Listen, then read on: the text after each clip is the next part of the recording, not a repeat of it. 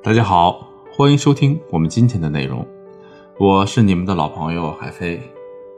如果你在感情中遇到了情感问题，可以添加微信文姬零幺幺，文姬的全拼零幺幺，主动找到我们，我们这边的专业导师团队会为你制定最科学的解决方案。昨天有个刚复合不久的学员跟我说，她又和男友吵架了，原因很简单，这不周末了吗？两人就商量着去看电影、逛逛街。年底大家上班都很辛苦，趁这个时候啊，忙里偷闲，放松放松。男友答应的好好的，结果他老人家的朋友突然来到他们的城市，顺便约他吃饭。这老朋友啊，好久不见，以前关系也很好，男友确实不太好拒绝，就跟学员说，让他把电影票改签，等自己忙完了再去陪他看。到这里为止啊。学员虽然有点不太高兴，但呢都能够理解。电影票呢也改到了第二天同一时间。结果那天晚上啊，男友喝多了，醉到不省人事。最后啊，还是朋友用男友的手机联系上了学员。学员过去看到男友吐到虚脱啊，瞬间情绪爆发，不由分说的对着朋友就是一顿指责。当然了，她男友也被骂惨了，只是当事人啊失去了知觉，完全不知道。最后学员撒完气。还是把男友扛回了家。等男友清醒之后啊，他看到朋友发来的信息，说很抱歉昨晚喝成那个样子，也见识到了他女朋友有多厉害，以后啊不便再来打扰他了。看完之后，男友很生气，他质问学员昨晚说了什么，做了什么，为什么朋友会这样对待自己？学员呢也被男友的情绪勾起了怒火，两人就在家里大吵了一架。随即开始冷战，他俩谁也不让谁，不仅电影最终没了着落，两人连话都不说了。了解了整件事情啊，不得不说，学员也是真心委屈。她替喝多了的男友收拾烂摊子，生气骂人呢，也是因为心疼对方的身体。结果对方还不领情，反而因为朋友的一条信息就冲她大发脾气。男友那边呢，也是挺郁闷的。对于男人来说，兄弟如手足，更何况是从小一起长大的交情。只是越亲近的人，越是没办法承受失去。再加上他又不擅长处理情绪问题，一时间失落、痛苦、胆怯都涌上了心头，他就更加无法应对了。面对无法应对的情况，很多人的第一反应往往是生气。比如我们曾经遇到老是搞不好的发型。直接被自己气哭的女生，因为生气的时候有种虚张声势的满足感，觉得自己很厉害的样子，其实目的啊只是为了对抗自己的无力感。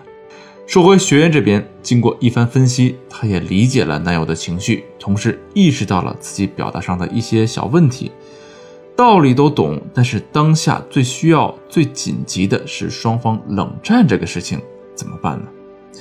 要解决这个问题啊，我们需要了解对方在冷战时的心态。这里需要给你介绍一个名词，叫做“恶魔效应”。恶魔效应指的是对某个人、某件事儿持有固定的坏印象，并且因为这个印象，与之相关的一切都倾向于贬低、否定的态度。通俗点讲啊，就是一个人不喜欢另一人的某些特质，就会扩散到对他所有的一切都看不顺眼。比如情侣之间吵架，这个时候你去问他对另一半的评价，基本上听不到什么好话。这就是因为受到了恶魔效应的影响。学员和她男友的冷战也是因为这个原因。冷战期间，随便学员说点什么、做点什么，男友都会用否定的思维去解读。这个时候呢，最忌讳的就是刻意的讨好。换位思考一下，有个人在跟你吵完架之后主动讨好你，你会吃这套吗？显然不会。还会猜想他是不是对你有居心不良的企图？正确的方法怎么做呢？哎，四个字：记忆重构。男友啊，之所以对学员持有否定的态度呢，正是因为对过去不开心的事情放不下，也走不出来。强行拽他出来是不现实的，外界的压力无法从根本上改变他的想法。所以啊，我们要从改变他对学员固有印象入手。所谓记忆重构，就是让他对学员认知得到更新，把旧的不好的印象用新的替换掉。记忆重构的原理啊，是我们对他人的记忆会停留在最近的一段时间，相对当下比较久远的一些事情呢，通常会变得印象模糊，除非是再次遇到了类似的情形，才会再次唤醒特定的记忆。所以啊，只要学员坚持一段时间的新印象，过去不开心的事情就会淡去。具体可以安排哪些事情呢？可以分两段式进行，分别是眼下和近期未来。眼下可以做的事情啊，比如学员下班之后做做饭，双方不说话呢也没有关系，做好之后放在桌上，意思就是留给男友的。男朋友一看自然会明白什么意思。或者呢，买一些男友爱吃的小零食放在他的电脑边，使用这种润物细无声的方式啊，让他在冷静之后。慢慢体会学员的好，表面上双方都没有直接互动，但实际上学员用这种心照不宣的方式给对方留下了台阶儿，就能让男友感受到被爱。话说回来，为什么学员的男友会因为朋友的信息那么生气呢？本质上是因为害怕失去爱。学员实际行动上的表达也很好安抚了男友的不安。